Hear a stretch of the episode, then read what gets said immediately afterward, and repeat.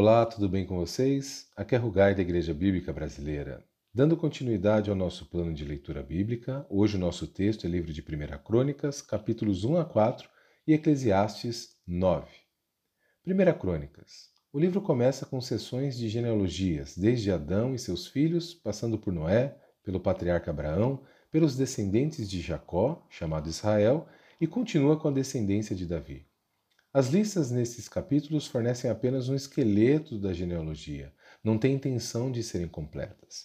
As genealogias são importantes para o cronista e para os seus leitores originais porque conectam aquelas pessoas com tudo que se realizou anteriormente no plano de Deus e também porque preparam caminho para a história específica que o autor deseja contar mais adiante no livro. Em meio a toda essa genealogia, vemos uma breve história de fé no capítulo 4, onde é mencionado um homem chamado Jabes. É interessante que na cultura da época as pessoas recebiam seus nomes com base no significado.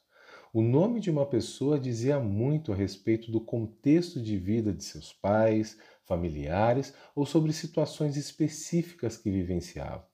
E Jabes significa sofrimento, dor, ou algo parecido.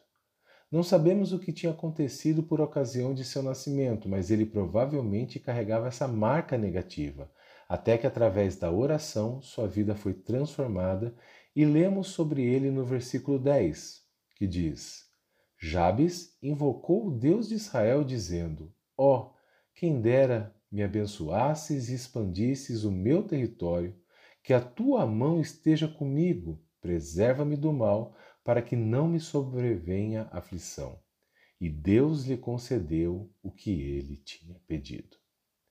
Em meio àquela lista de nomes das genealogias, vemos a mensagem de Deus para nós, afirmando quão poderosa ferramenta é a oração.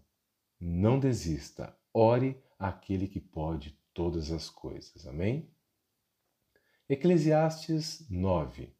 Nesse texto vemos palavras de sabedoria, o autor diz que um mesmo destino, a morte, aguarda todas as pessoas, tanto as boas como as más.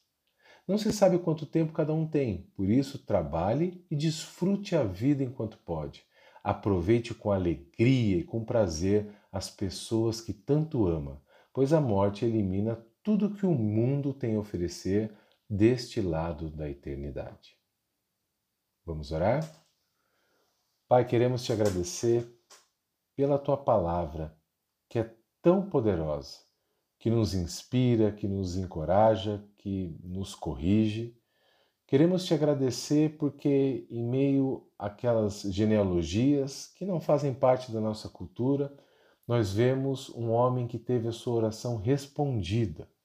E isso já é motivo de alegria para nós, porque podemos perceber que o Senhor é aquele que responde a orações não orações certas, não orações decoradas, não orações bonitas, mas orações sinceras.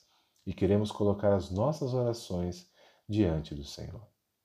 Queremos te agradecer também pelo texto de Eclesiastes que diz que nós precisamos aproveitar a nossa vida, comer, beber, estar com as pessoas que nós amamos. Nós queremos te agradecer, Senhor, e sempre viver a vida assim, aproveitando essas pessoas sempre na tua presença, sempre sabendo que o nosso destino eterno está nas mãos do Senhor.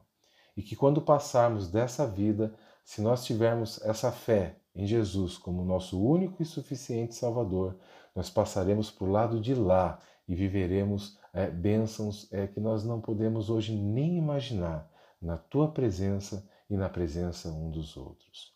Te agradecemos de todo o nosso coração, pedimos a tua bênção, Pai, sobre a nossa semana que seja uma semana maravilhosa na vida de cada um de nós.